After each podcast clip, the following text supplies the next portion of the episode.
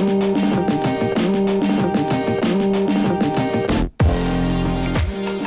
tal amigos? Bienvenidos al episodio número 76 del podcast de Hablemos de Fútbol, este espacio que se dedica a hablar del fútbol americano de la NFL totalmente en español. Yo soy Jesús Sánchez y es un placer tanto darle la bienvenida como estar de regreso después de eh, una semana de vacaciones muy entretenidas. Ya tenemos dos videos en el canal de YouTube para que puedan ver lo que nos lanzamos a hacer tanto a Dallas como a Houston. Nos pueden encontrar como Hablemos de Fútbol en YouTube. Y estar de regreso porque nos tomamos de vacaciones en general, el análisis de la semana 16, pero ya estamos listos aquí para hacer la previa de la última jornada de temporada regular de la temporada 2017 de la NFL. Me acompaña para hacer justamente esta previa, para platicar de escenarios de playoffs y más cosas en este episodio 76. Mi amigo Luis Alberto Aguirre, ¿cómo estás Luis? Jesús, buenas tardes, bienvenido de regreso y bueno, Gracias, muchas gracias. gracias a todos por estar aquí de nuevo al pendiente, sí, listos, ¿no? Se nos fue la temporada, tristemente. Ya se acabó. Ah, sí, de, bol- de bolón ping pong, como dicen, 17 semanas de NFL, intensas jornadas de fútbol americano se, se sumaron, pero viene lo mejor, ¿no? La mejor época del año, a punto de arrancar la postemporada la próxima semana, pero bueno, todavía hay juegos interesantes. Hay unos que no tanto, tanto así que la NFL canceló el Sunday Sí, Night, que me sí, parece sí. increíble, pero bueno, eh, eh, listos para, para platicar de lo que de lo que será esta última jornada de la NFL. Sí, así es. Va a ser la primera ocasión desde 1995 que no va a haber Sunday Night Football en semanas consecutivas. La semana pasada fue porque se juntó exactamente con el 24 de diciembre. Nochebuena para el 25 de diciembre. Entonces decidieron cambiarlo para el lunes en la mañana, en la, bueno, mañana tarde en Houston. Y esta semana, como bien dices, no había ningún partido lo suficientemente atractivo y que además tuviera el, se podría decir que como el 100% de posibilidades de mantenerse con vida para la noche, porque vamos a platicar que había dos, tres opciones, pero todas se acababan con un par de resultados en la mañana. Entonces, así no tenemos Sunday Night Football, pero sí tenemos los 16 partidos este domingo en horario de las 12, en horario de las 3.25. Y antes de iniciar ya formalmente con la previa, también saludamos en los controles operativos a Edgar Gallardo. ¿Cómo estás, Edgar? Muy bien, felices de regresar de vacaciones también. Este, espero que, que con todos- pilas recargadas todos. To- Totalmente, espero que todos hayan pasado una muy feliz Navidad ahí festejando con sus familias, amigos, etcétera, etcétera. Y pues arrancar ya con esto que, que se viene lo bueno, como dice Luis. Sí, así es, un fuerte abrazo para todos los suscriptores, muchas, eh, feliz Navidad, felices fiestas para todos y también ya al final de este, de este episodio les desearemos feliz año nuevo, ¿no? Para, para cerrarlo. Así es, espero que te hayas traído la champaña, digo, ¿no? esperamos ver los souvenirs de tierras tejanas, no los he visto, pero bueno, supongo que por ahí los vas a traer. Por ahí deben de estar en algún punto. Arrancamos eh, platicando de cómo está la imagen de playoffs en la americana y en la nacional eh, de cara a esta última semana. Eh, en la americana, New England es el primer sembrado con marca de 12 y 3, asegurada la división este y asegurada el descanso en la primera semana. Pittsburgh es segundo sembrado con marca de 12 y 3, con la división norte ya en la bolsa y también el descanso en la primera semana de postemporada. Jacksonville es tercero con marca de 10 y 5, con división sur asegurada. Kansas City 9 y 6, también ya campeón de la división oeste. En los comodines de momento está Baltimore con marca de 9 y 6 y Tennessee con marca de 8 y 7. En la pelea se encuentran dos equipos que son los Chargers de Los Ángeles con marca de 8 y 7 y los Buffalo Bills con la misma marca. En la conferencia nacional está Filadelfia con marca de 13 y 2 que ya es, aseguró el campeonato de la división este, el descanso en la primera semana y además recibir playoffs en casa. Minnesota 12 y 3 es el segundo sembrado con la división norte en la bolsa y también la semana de descanso en la NFC. Los Rams son terceros 11 y 4 ya como campeones de la división eh, oeste de la NFC. Nuevo Orleans es cuarto con la misma marca, con marca de 11 y 4. Ellos nada más con su boleto de playoffs asegurados todavía pueden perder eh, la división. Y en los comodines está Carolina con récord de 11 y 4 eh, nada más con su boleto a playoffs asegurado. Y como sexto sembrado de manera momentánea está Atlanta con récord de 9 y 6. Misma marca que Seattle, que es el único equipo que se mantiene en la pelea de la NFC. No es la semana más atractiva en pelea de lugares de, de- de playoffs porque solamente quedan tres abiertos básicamente. No, y sobre todo porque no hay duelos entre ellos, ¿no? O sea, hubiera sido muy interesante que hubiera, hubiera sido coincidencia que Atlanta y Seattle se, se midieran. Sí. Definitivamente ahí sí tenías un duelo ya prácticamente de playoff. Entonces todos los partidos que tienes, aunque sí hay implicaciones, Patriotas, Pittsburgh tienes implicaciones en la siembra, los carneros y todo esto, pero son contra duelos, son contra equipos muy poco atractivos y son partidos que en teoría deben de ganar, ¿no? Si acaso tenemos el, el, de Carolina y el de Atlanta, ¿no? Que son el, lo, lo, más... Sí, bueno, el de Carolina por peleando la división con Nuevo Orleans y el de Atlanta y Seahawks, que bueno, se están peleando ese último boleto disponible en la, en la conferencia nacional, pero pues ya listos, ¿no? Para, para una jornada que, bueno, siempre es como triste, ¿no? Cuando se acaba, sobre todo los que tienen equipos que no van a ir a ningún lado en postemporada. que los tú lo entenderás. Sí, que los vamos a acompañar en el sillón a los demás, a esos equipos. Pero bueno, ha sido, ha sido interesante. No sé tu opinión, no, es precisamente, no ha sido precisamente la temporada más espectacular de la NFL. Creo que van como un par de años, tres temporadas en donde sí creo que el nivel de juego ha bajado un poco. Eh, no sé si cuestión de reglamento, no sé si, si la, la, cuestión de los oficiales eh, esté afectando las reglas estas confusas. No sé si tener Netflix, no sé, pero realmente como que no ha sabido igual la, la NFL a, que en fechas anteriores, ¿no? Vamos a esperar que los playoffs eh, repongan esa, ese sabor que yo espero que sí sea, ¿no? Porque sí está muy competitiva, sobre todo, muy competitiva, sobre todo la conferencia nacional. Sí, así es. En términos generales, la temporada estoy de acuerdo, no ha tenido duelos tan, tan atractivos, tan espectaculares como otros años. Creo yo que puede que sí tenga que ver algo con los referees, eh, con que está medio diluida, de que los grandes equipos tal vez ya están un poco más, de nivel un poco más cercano a los de medio tabla eh, de la NFL. Pero sobre todo creo que es la falta de corebacks. Los corebacks son los que nos están dando los buenos partidos hoy en día y son muy pocos los que realmente se pueden considerar de élite, que puedes confiar en ellos semana tras semana. Y, es esto, la falta de corebacks es lo que creo yo está afectando actualmente a la NFL, la importancia que se le dio a una sola posición y, que está afectando actualmente eh, el espectáculo que es el fútbol americano profesional de la NFL. Sí, aunque digo, tienes a los, a los del... Y luego un montón de lesiones, yo creo que entonces eso también afectó mucho la temporada, muchas estrellas, siempre lesiones desde luego, es un deporte bastante complicado para mantenerte sano. De hecho, justo venía escuchando una entrevista con Derek Wolf, el liniero defensivo de, Denver, y mencionaba, es imposible que alguien llegue sano. Dice, hasta los pateadores este, tienen problemas ya al final de la temporada. Dice, es lo que hace incluso especial. Dice, porque mientras hay personas que con una de las lesiones que nosotros tenemos tomarían un mes de descanso, nosotros seguimos en el campo y peleando y todo. Pero definitivamente sí esto afectó muchísimo también a las superestrellas, ¿no? Cuando ves a J.J. Watt, cuando ves a Sean Watson, cuando ves a Aaron Rodgers, Carson Wentz, eh, Beckham. o sea, las figuras que hacen a la NFL eh, no las ves, definitivamente pega y vean el gol, ¿no? Sin Tiger Woods o a la baja, muchos deportes les pega, ¿no? Cuando sus grandes figuras no están. Esperemos que, que mejore la, la, cuestión del año, el año que entra. Pero bueno, ya llegan los playoffs y eso pues ah, le, cambia todo la, el sabor, ¿no? Definitivamente a, los partidos. Sí, así es. En cantidad fueron las mismas lesiones de siempre en NFL, pero en la calidad sí, sí se dio un golpe muy fuerte este año, este año, esa temporada 2017. Eh, vamos a dar los resultados de cómo nos fue la semana 16 en los pronósticos, porque no pudimos darlos en el análisis. Eh, no fue tan mal. No, nos fue bien en términos generales a todos. Estuvo como suscriptor invitado Víctor Cuevas. Eh, él se fue con marca de 12 y 4. Muy bien. Le fue llevan dos, tres semanas los suscriptores yendo con buenos números. ¿eh? ¿eh? Luis, tú te fuiste con marca de 11 y 5. Y yo también, igual que Víctor, me fui con marca de 12 y 4. Yo, nunca vi esos pronósticos, ¿eh? Que anticipar. Edgar sí los vio. Edgar sí los vio en el, en el camino. Bueno, ya vi la bolsa que dice Don't Mess with Texas o algo que tiene. Entonces, y, esa es solo la que ves, acá hay otras dos. y en el total, yo sigo en la primera posición con marca de 161 y 79. Tú, Luis, en el, en el segundo puesto, 155 y 85. Y los suscriptores con récord de 146 y 94. Vamos ahora sí a los picks de la semana 17 y a la previa. No hemos todavía pensado bien la dinámica para la postemporada todavía tenemos un episodio más para pensarla y, decir cómo vamos a ir eligiendo para la postemporada, que son pocos juegos.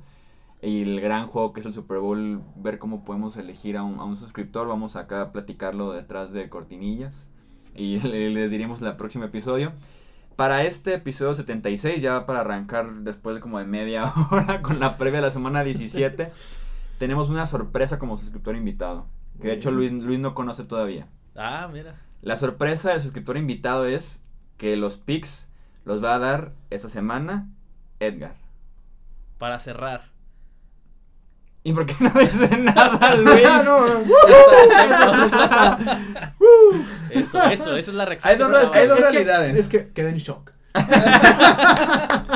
Hay dos realidades. Uno fue como no subimos análisis, no hubo donde nos pics. dejaran los pics. Y, no, de hecho, esa Y es me la acordé única- hoy en la mañana. Esa es la realidad número Sí, dos. me acordé hace como una eso- hora. Eso es lo que pasa. Me meto para ver de caber la maquinita, vamos a, a afinarla, y como, ah, no tenemos pics porque no subimos análisis. Entonces ya se me ocurrió de que, bueno, para cerrar la temporada, igual que también es suscriptor y amigo, cuando recién nos pusimos nada más tú y yo en los pronósticos y suscriptores sí nos llegaron a decir como, ¿por qué Edgar no también está en los pics? Entonces es la oportunidad, se tiene que ir 16-0 Edgar. Así será. Si se va 16-0 Edgar, la próxima temporada está en los pronósticos. Ah, bueno, no, gracias. Qué amable.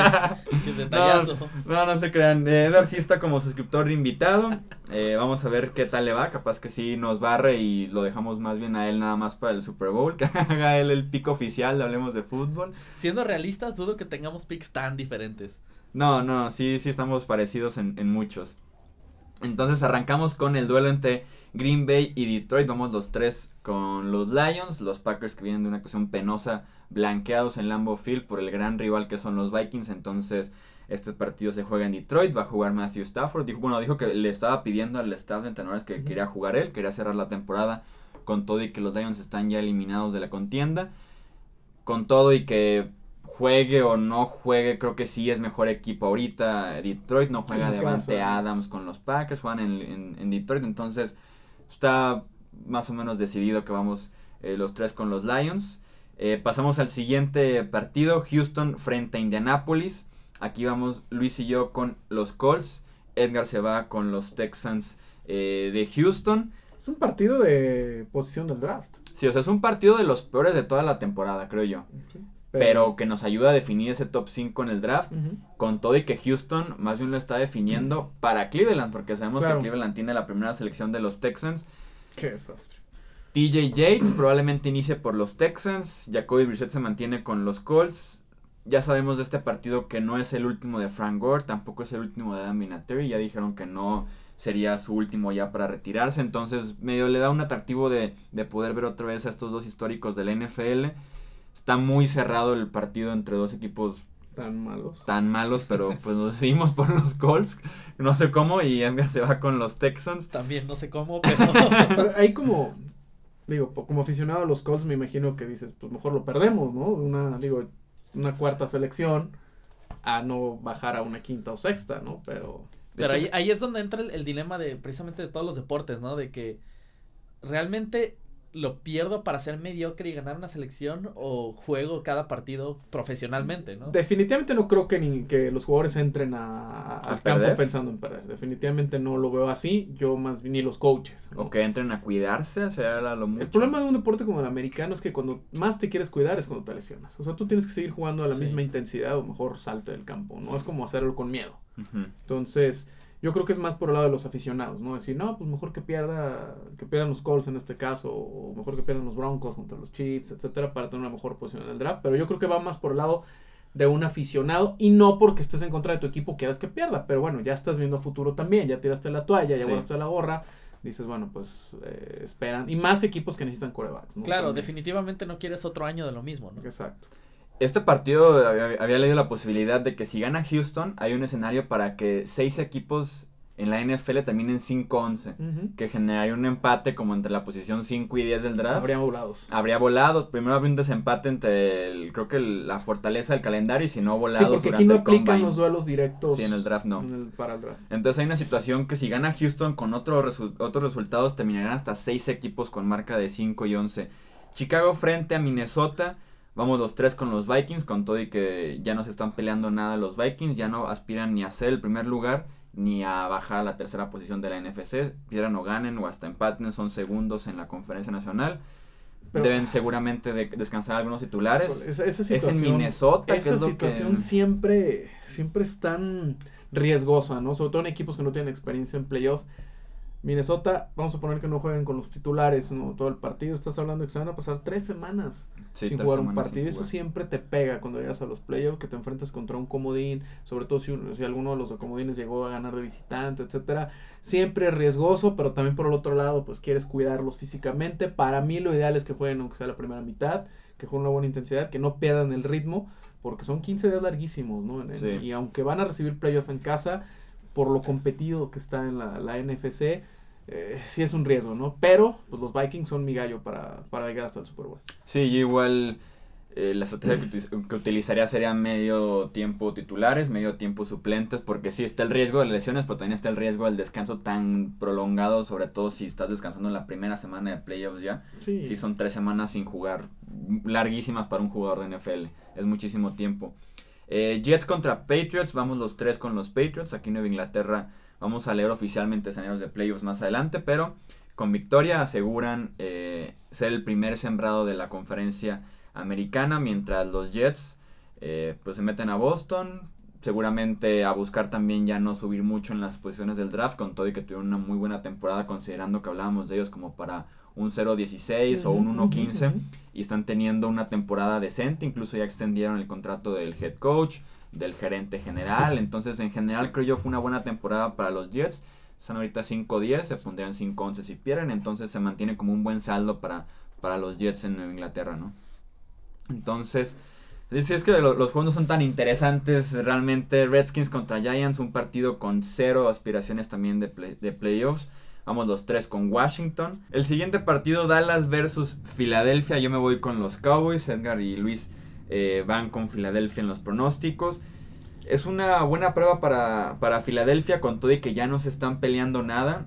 Y yo me voy con los Cowboys porque siento que sí tienen el, el honor pendiente de una mala temporada después de haber sido el primer sembrado la temporada pasada en la conferencia nacional. Que Dak Prescott cierra bien el año, que Dez Bryant también tenga una buena sensación para cerrar el año, Ezekiel Elliott. Entonces yo por eso me quedaré con Filadelfia con todo y que este partido es Con en la casa ¿no? del... Digo, con Dallas, con todo y que este partido es en Filadelfia. Sí, yo creo que es importante para Filadelfia tomar ritmo a pesar de que, como bien eh, mencionaste, ya son ya tienen asegurado el primer lugar en la siembra de la NFC. Su defensiva no ha andado bien en los últimos juegos, ¿no? Yo creo que es importante tomar ritmo contra una ofensiva buena. Entonces, y aparte un gran rival como son los, los Cowboys, creo que sería un, un buen aliciente que con todo y que no se están peleando gana, llegaran a, a enfrentar ese juego divisional después de una victoria importante, con una con su defensiva un poquito más en ritmo y después de haberle ganado al archirrival. Entonces yo sí creo que Filadelfia tiene algo por qué pelear, ¿no? De cierta manera. Y Creo que los Eagles en este sentido se pueden jugar como Minnesota que platicábamos. Medio tiempo titulares, pero segunda mitad eh, suplentes a la defensiva, más no sea la ofensiva, porque te conviene que Nick Foles Eh, tenga un poco de más acción. Sí, por supuesto. o Entonces sea, él sí se podría aventar todo el partido para Para- que vea más partidos. Para él es importante, ¿no? Seguir eh, acostumbrándose a la ofensiva. Digo, la ausencia de Wentz, desde luego, pesa mucho. Y ese es el, el- el gran talón de Aquiles con el que Filadelfia va a enfrentar la postemporada. Y No sabes qué va a pasar con Nick Foles, que tuvo unos, un buen partido después de, de la lesión de, de, de Wentz. Pero la semana pasada no le fue tan bien. Entonces, vamos, a- vamos a ver. Yo creo que sí es un duelo importante para Filadelfia en el que no se pueden dar el lujo de descansar a ciertas, a ciertas personas. El partido más atractivo probablemente de este primer horario. Eh, Cleveland visita a Pittsburgh para evitar el 0-16. En la historia de la NFL nada más eh, los, los Lions del 2008 tienen la marca de 0-16. Tampa Bay en los 70 también hizo un 0-14. Entonces los Browns van por su segunda victoria en dos años, su primera en 2017. En su los cuarta en tres años. Sí, su cuarta en tres años. En los pronósticos vamos los tres con los Steelers. con todo y que ya se sabe que no van a jugar Big Ben, Le'Veon Bell. Antonio Brown tampoco va a jugar por lesión. Que puede que descansen a Martavis Bryant y a Julius Smith-Schuster. O sea, los Steelers se van a guardar sabiendo que requieren de que Nueva Inglaterra pierda para ellos aspirar parece- al primer sembrado. Me, me parece otra mala decisión de Mike Tomlin, que ya sabemos suele enloquecer un poquito, ¿no? Tanto en en el campo. No tienes la garantía de que Nueva Inglaterra no va a perder con los Jets. ¿no? Es como dar por hecho, es como tirar la toalla y dar por hecho que los Jets no le van a dar a los Patriots. ¿Qué va a pasar si los Patriotas pierden el juego y los Steelers pierden por haberse quedado sin, sin sus titulares, ¿no? Se van a dar de No, tope. sí, sí, sería eso. Eh, definitivamente. corren. Sí, no, desde luego, o sea, es, me parece una decisión eh, absurda y volvemos a lo mismo, ¿no? El, el entrar en, ritmo para, para la postemporada, pero bueno, así los coaches en la NFL piensan. Eh, obviamente no quieren arriesgar a lesiones a los jugadores Y más contra un equipo que va a llegar por sangre, porque los Browns no quieren ser escalón de nadie en, en cuestión de, de, de, hacer historia de la, de la más negativa. Pero de verdad, todo mi respeto y toda mi admiración para los fans de los, para los fans de los Browns de, de Cleveland. Sí, ¿no? ¿eh? Es Que increíble. no conozco ninguno. Si es que queda alguno. personalmente. Yo tampoco. Bueno, conocí una en Twitter, por ahí le, le di retweet a un, un tweet de una expatinadora olímpica estadounidense, medista de oro, Tara Lipinski. Los de mi generación tal vez la recuerden un poco más. Y subí una foto muy curiosa con, yo creo que a ver si es su novio, en la que puso, finalmente ya, ten, ya escogí un equipo para irle a la NFL, ¿no? Y escogió a los Browns. Eso fue en el 2015. Desde entonces nada más han ganado cuatro juegos. Yo no sé si esa muchacha está arrepentidísima. Si todavía le vaya. Si todavía le vaya o si Yo- ya cortó al novio. Ya- yo creo que ya le dejó de gustar la NFL. Porque definitivamente debe ser muy frustrante tener temporadas de eso, ¿no? De, de esa manera. Y más cuando tuviste tantas selecciones colegiales altas y no poder, no poder avanzar y seguir buscando corebacks y seguir buscando corebacks. Definitivamente es tristísimo ver lo que se han convertido los Browns porque fue una franquicia élite en la historia de la NFL en los 80s, de tres finales de conferencia. Sí, muchachos, de una época en que los Browns llegaron a playoffs. Pero es, es desastroso. Ahora, lo más interesante que han hecho los Browns en los últimos 10 años es la película de, de Draft, Draft Day Day. con Kevin Sí. Costner, ¿no? que no estaría mal que viniera como GM a salvarle las papas a sus Browns. Sí. Sí, con el morbo del 016, eh, la historia de Hugh Jackson que está confirmado para la próxima temporada con todo y que tiene récord eh, de 1.15 el año pasado, de 0.15 este año, entonces va a ser interesante. 1.31 va a terminar Sí, su, sí, o sea, está, es, es interesante esta historia de los Browns. Eh, todos los quarterbacks que han pasado los últimos 15, 20 años desde que se fue Bernie Kosar, que probablemente es el último buen quarterback que tuvo Cleveland. Derek Anderson por ahí tuvo una buena temporada en 2007 y después viene toda esta debacle desde Johnny Manziel, platicábamos el mismo de Sean Kaiser. En el draft pasado tenían la selección número 2, decidieron, en el, bueno, el antepasado, el 2016, Ujú, ujú. decidieron cambiársela a Filadelfia para que los Eagles tomaran a Carson Wentz, que es un quarterback franquicia y que fue candidato al MVP durante gran parte de este año. Este draft 2017 tenían el pick número 12, se lo cambian a Houston y los Texans toman a Deshaun Watson, que durante cinco semanas fue el mejor novato de toda la NFL. Entonces, o sea, están implicados directamente con no tomar a quarterbacks o hacer decisiones incorrectas en la posición y además un roster que no está tan bien redondeado y que no está tan bien entrenado por Hugh Jackson los ha llevado a este récord de 1.30 eh, con un partido pendiente todavía este No año. sé, yo creo que los Browns cometerían otro grave error si van por otro coreback. Yo creo que definitivamente tienen que empezar a tomar la fórmula mejor línea ofensiva, defensiva, ataque terrestre, para que arropes a un coreback joven, aunque sea de tercera ronda, y llegue y te pueda dar buenas cosas, ¿no? Tienes demasiado talento joven ahí en ese equipo, llénalo de más talento, agarra un agente libre que pueda convertirse en líder, etcétera, pero, o tráete un coreback veterano, pero volver a hacer el mismo paso me parece que va a ser la, el, el círculo vicioso con los Browns y nunca van a salir de ahí, porque no tiene un equipo bien formado, no tiene un equipo que pueda, que pueda ganar partidos por sí solo. Entonces, querer que un coreback sea el salvador, definitivamente me parece un error de la gerencia. Yo creo que ya tendrían que tomar otra, otra, otro camino, ¿no? Para, para los Browns. Sí, de los que me acuerdo recientemente fue Brandon Whedon, que lo tomaron cuando tenía 30 años entrando al Ah, draft. A Johnny Manziel, que llegó con muchísimas dudas y, como les dicen, red flags fuera del terreno Claro. de juego. De Sean Kaiser, Kevin Hogan. Han intentado y obviamente no le han pegado. Y lo frustrante es que el año, hace tres años invirtieron en un programa de estadísticas y trajeron gente nueva y todo eso para analizar la posición de quarterback viniendo el draft y el resultado fue toma a Teddy Bridgewater y van con Johnny Manziel porque según esto el dueño literalmente dijo que una persona que vive en la calle iba caminando por ahí y le dijo, ah, tú eres Jimmy Haslam, dueño de los Browns. Ah, sí, soy yo. Mañana toma Johnny Manziel. Y creyó que era como una señal divina para que le estaba mandando Ah, algún ser es fuera de este mundo para tomar a Manziel. Y luego este año eh, Hugh Jackson tenía en el teléfono de Sean Watson y le dijo, "Este- estate listo, vamos a ir por ti horas antes del draft y lo pasan para mandárselo a los Houston Texans. Entonces, es una serie de debacles, ten- el- simplemente el cambio que tenían por eh, AJ McCarron este año en el que no se pusieron de acuerdo y al final se les vino increíble, la, increíble el Browns. deadline de, de- de los cambios y no pudieron adquirirlo. Entonces, Y la verdad es que tampoco o sea, no puede ser eso. Cuando eligieron hace no sé, 15 años, o sea, realmente sí veías talento en los posiciones de quarterback. El problema es que el equipo es tan malo que echaron a perder a tipos como Tim Couch, que realmente era muy buen quarterback. Brady Quinn, de venía de Notre Dame, con muy buenas credenciales y terminó siendo un, un fracaso. Colt McCoy también era bastante Sí. buen prospecto. Como decías, Brandon Whedon me parece, pero es increíble la lista, ¿no? De, de, de. Entonces, ese no es, esa no va a ser la solución para los Browns eh, en, en 2018 si vuelven a hacer lo mismo. Yo creo que sí tienen que cambiar y, y- y apostarle por eso. Todos, mira, si otra temporada de dos ganados, 14 perdidos, ¿qué más da tantito? Debías aventado tres años de mediocridad absoluta. No, y el año pasado simplemente tenían a Josh McCown como quarterback.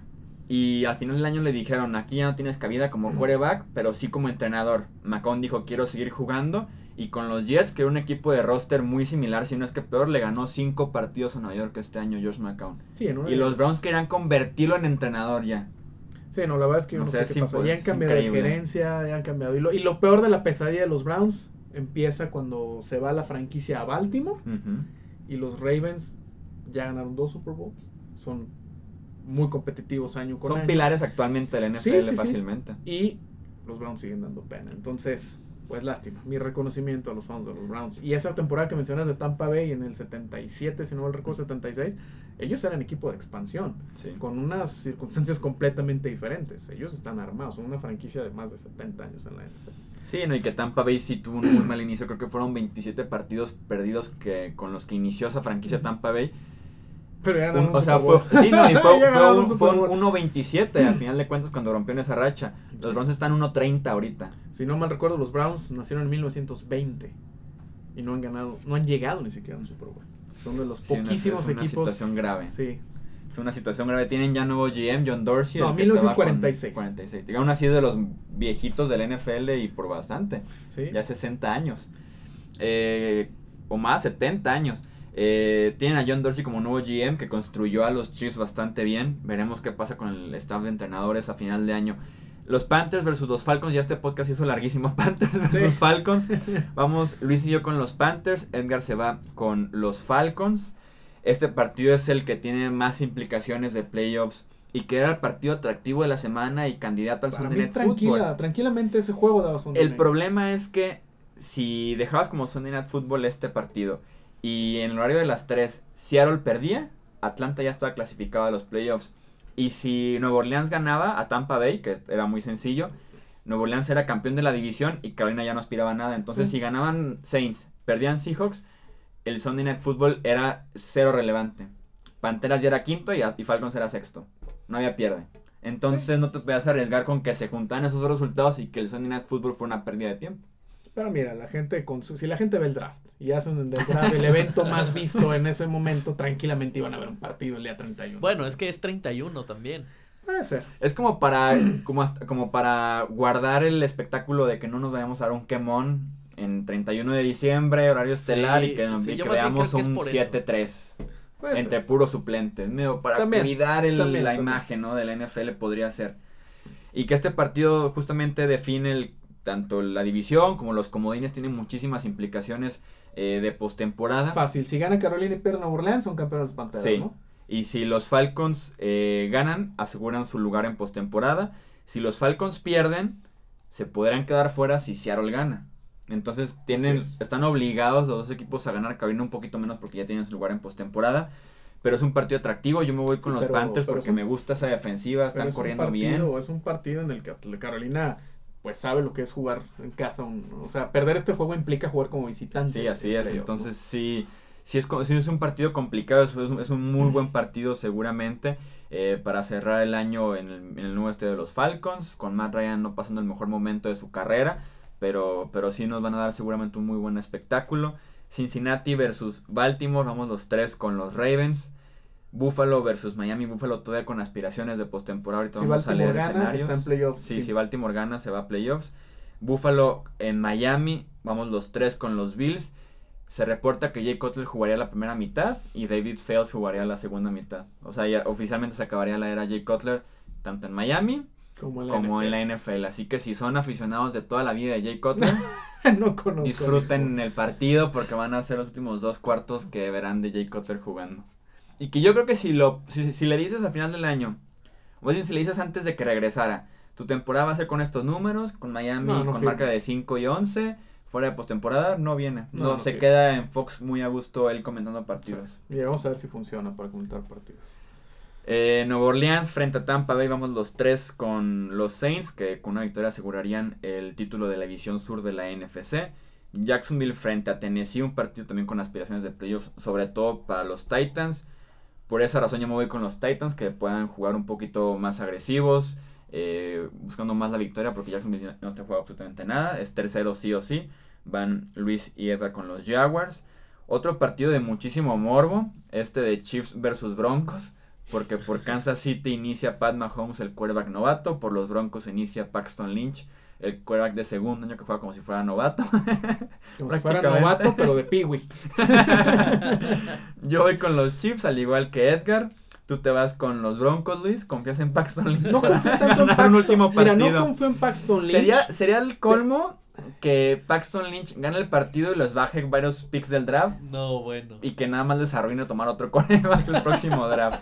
Mira, yo, eh, yo no confío tanto en Paxton Lynch, pero bueno, enfrentar un público hostil contra una muy buena defensa todavía de Denver con un coreback novato, creo yo que sí puede ser complicado para Mahomes, que sí es su primer juego en la NFL. Entonces, creo yo, y aparte en casa, ¿no? De los, Broncos. Y también es un duelo importante para Van Joseph, porque yo sí creo, no, no creo que estén para correrlo, yo sí creo que le van a dar la oportunidad un año, ¿no? Porque él llegó eh, con estos corebacks, ninguno es que lo haya traído él.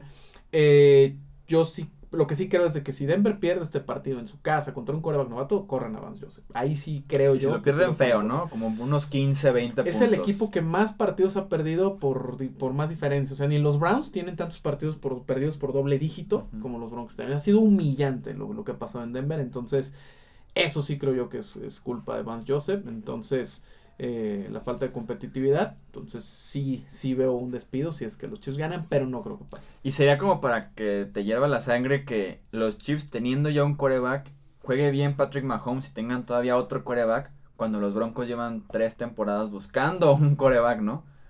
Y lo que falta, lo que falta, porque la agencia libre no va a estar tan fácil. Yo no sé si, si Kirk Cousins va a valer 30 millones de dólares en un equipo como Denver. Yo no sé si va a apostar por Eli Manning. Está, está, está complicado. Yo sí veo 5 o 6 añitos de oscuridad en Denver.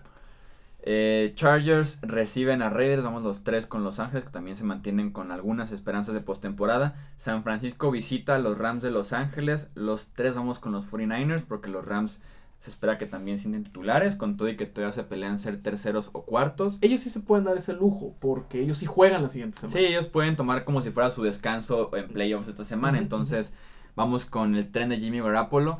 Que íbamos bien. Yo tomé a los 49ers tres semanas seguidas que ganaron. La semana pasada contra los Jaguars, erróneamente, le fui infiel y me bajé del tren de Jimmy Garoppolo. Fui con los Jaguars y aún así volví a ganar. Entonces, me vuelvo a subir al tren de Jimmy G.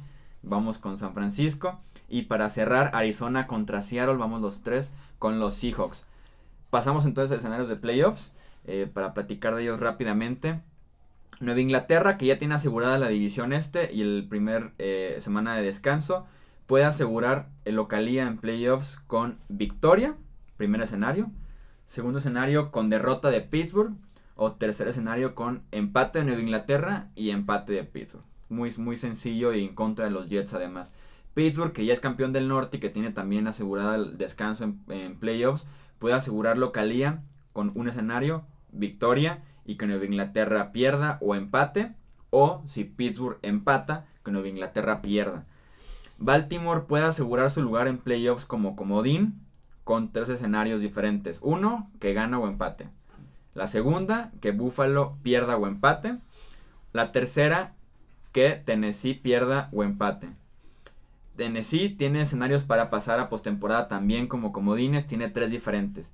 Uno, que Tennessee gane. Dos, que empaten, que Buffalo pierda o empate y que los Chargers pierdan o empaten. O tercer escenario, que Buffalo pierda y que los Chargers pierdan. Tennessee va en contra de Jacksonville, que no se pelea nada, pero les puede hacer como la malona al rival divisional y ganarles si los dejas fuera de, de los playoffs. Los Chargers tienen posibilidades de entrar también como comodines. Eh, van contra Oakland, tienen tres escenarios diferentes. Uno, que ganen, que pierda Tennessee o empate, y que Buffalo pierda o empate. Segundo escenario es que ganen los Chargers, que Tennessee pierda o empate y que Baltimore gane o empate. Y el tercero es que los Chargers empaten, Tennessee pierda y Buffalo pierda o empate. Que van contra los Raiders, entonces esperarías que los Chargers ganen, pero sí necesitan ayuda de dos equipos por lo menos. Buffalo va contra Miami. En Miami este partido y pueden clasificar a los playoffs por primera vez desde 1998 con los siguientes escenarios. Que ganen y que Baltimore pierda. Que ahorita se ve complicado que Baltimore Sí. pierda. La segunda sería que ganen. Que los Chargers pierdan o empatan. Y que Tennessee pierda o empate. Que también se ve complicado por, le- por la parte de los Chargers sobre todo. Y el tercer escenario sería que Buffalo empate, que los Chargers pierdan y que Tennessee pierda. ¿A quién ves? Yo creo que Baltimore y Chargers van a terminar dentro de la. de los Yo veo a Baltimore y a Tennessee. Sí, crees que. Creo que? Tennessee le gana a los Jaguars, lo que dejaría a- en los comodines Baltimore y Tennessee, y lo que nos dejaría duelos Baltimore-Kansas, y que se repita semana 17 y semana de comodines Baltim digo Jacksonville-Tennessee. Puede ser. Contigo sería Baltimore-Kansas Sí y es. Jacksonville Chargers. Sí, yo creo que es, eh, Los Ángeles se meten a, a playoff. Digo, no, no, no depende nada más de ellos, pero definitivamente sí creo que los Chargers eh, pueden hacer. Yo no creo que Tennessee vaya a ganar en Jackson. Y que no la tienen tan complicada los Chargers, ganando ellos, que pierda Tennessee, que es probable contra los Jaguars, y que Baltimore gane. que se espera es- que lo hagan. Sí, ese es Exactamente. el escenario más. Sí, los Chargers tienen un escenario, a pesar de que dependen de muchos, eh, lo tienen fácil más o menos, no es tan complicado. Son los Chargers. Pero son los Chargers. Pero el problema es que también los Bills son los Bills. no, pero es que los Chargers va a perder Tennessee, va a ganar Baltimore y los Y Chargers van a perder ellos su Y con un gol de campo fallado como siempre. Sí, sí. y con un gol de campo fallado en los últimos segundos. Para variar, sí. Sí, o sea, que lo bloqueen o algo así. Vamos a la NFC entonces. Minnesota puede asegurar su semana de descanso en postemporada con victoria o empate. Que Carolina pierda o empate. Que Nueva, que Nueva Inglaterra, ¿eh? Que Nueva Orleans gane. O que los Rams ganen. Tienen opciones para aventar para arriba a Minnesota. Nueva Orleans asegura el título de la división sur de la NFC con victoria. La segunda opción es que Carolina pierda contra Atlanta. Y la tercera opción es que empate Nueva Orleans, que empate Carolina. Los Panthers aseguran título de la división muy sencillo, ellos ganando y Nueva Orleans perdiendo. Carolina eh, todavía alcanza a asegurar semana de descanso en la postemporada si ganan, si Nueva Orleans pierde o empata, si los Vikings pierden y si los Rams pierden o empatan. Entonces se ve complicado que Carolina descanse esta postemporada. Recordemos que los Panthers ya tienen su lugar por lo menos como comodines asegurado. Y ahí viene como el atractivo de la semana en la NFC, el boleto que queda libre, que es entre Falcons y Seahawks. Los Falcons, marca de 9 y 6, van contra Carolina con marca de 11 y 4. Asegura playoffs los Falcons con victoria, primer escenario. Segundo escenario con derrota de Seattle.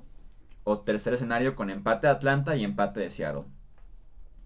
Y Seattle, también con marca de 9 y 6, van contra Arizona con marca de 7 y 8, que es, un, que es probablemente el último partido de Bruce Arians como head coach Sí. de los Cardinals.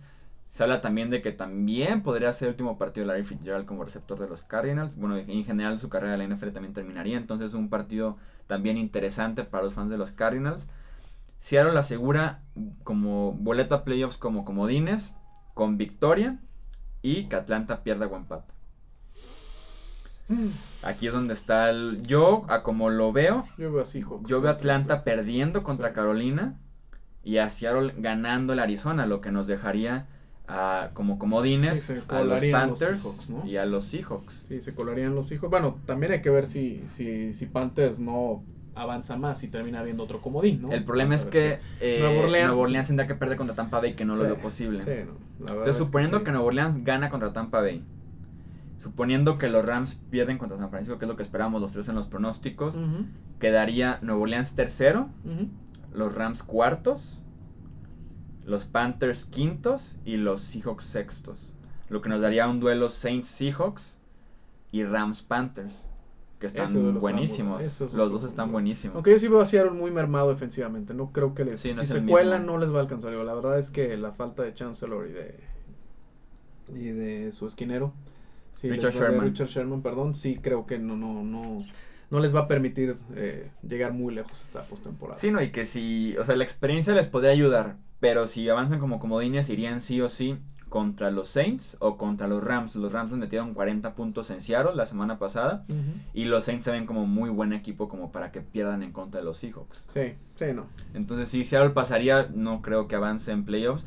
Y el caballo negro creo que oficialmente podrían ser los Panthers. Sí, porque yo en una buena semana le ganan a mis cualquiera. Panteras, sí, tus Panthers. Le ganan a cualquiera y en una mala semana pierden feo. Sí, lo habrá que, hicieron contra Nueva Orleans habrá que recordar aquellos picks que hicimos al inicio del año, pero si no Ahí los mal tengo, recuerdo, ahí yo los puse tengo. Carolina Seattle en la final, ¿no? De la NFC. Creo que sí, no, ahí, ahí los tengo y sí los pensaba traer para la próxima Sí. semana ya que digamos, así que van los playoffs, así creíamos que iban a Creo que me fue mejor a mí que a USA Today. El otro estaba viendo las barrabasadas que son USA Today. El único al que le tienen fue a Pittsburgh. ¿En el récord o en, En, la en, posición? en récord y en la posición, Ah. ¿no? Digo, obviamente Nueva Inglaterra tiene una posición, pero bueno, ellos iban con un 16-0, Sí. ¿no? Bastantes eh, a los Jets les pronosticaban terrible, a los 1.15, Rams. te dan la es como 1.15. Sí, no, no. Y están Entonces- 5-11 probablemente los Jets. Sí. Sí, en esos de USA Today van a querer quemar esos picks probablemente. Eliminarlo del internet completamente, esa imagen que tienen de los picks al inicio de la temporada. Eso fue todo entonces por el episodio número 76 del podcast Hablemos de Fútbol. Muchas gracias por una muy buena temporada regular. Va a ser todavía mejor en la postemporada. Aquí el debate, los pronósticos, la previa, todo eso. Así que de verdad muchísimas gracias por el apoyo en la primera temporada regular oficialmente del podcast y del canal de YouTube también de Hablemos de Fútbol. Luis, muchísimas gracias por este episodio y también por compartir tu conocimiento a lo largo de esa temporada regular. No, hombre, es tanto, ¿verdad? Pero, pero Ahí vamos, compartiste ahí algo vamos, por lo ahí menos. vamos, sí, sí, sí. Eh, un placer, la verdad, un placer haber estado aquí con ustedes. Feliz año, pásenlo muy bien, sin excesos. Y bueno, los esperamos en el próximo episodio ya para platicar de las previas de los playoffs y los Sí, resultados es. que arrojó esta última jornada de la NFL. Edgar, también a ti muchísimas gracias por esta primera temporada regular como productor de Hablemos de Fútbol. Se agradece bastante tu apoyo eh, en este sentido de producción y también tus comentarios durante el podcast. No, muchísimas gracias a, a ti Jesús, a ti Luis por estar aquí semana con semana haciendo esto y pues las que se vienen, ¿no? Así es, así es. Que sean muchas. Me despido entonces a nombre de Edgar, a nombre de Luis, yo soy Jesús Sánchez. Felices fiestas, feliz año nuevo, que venga con todo ese 2018. Muchísimo éxito para todos en lo que se dedican, en planos familiares, personales, en todo. Que sea un excelente año el 2018. Y nos escuchamos en los primeros días de enero. Los primeros días de año. enero. Ahora sí que nos escuchamos el Sí, próximo el año. próximo año. Venga, Eh, saquen la champaña. Con el episodio 77 de Hablemos de Fútbol. Hasta la próxima.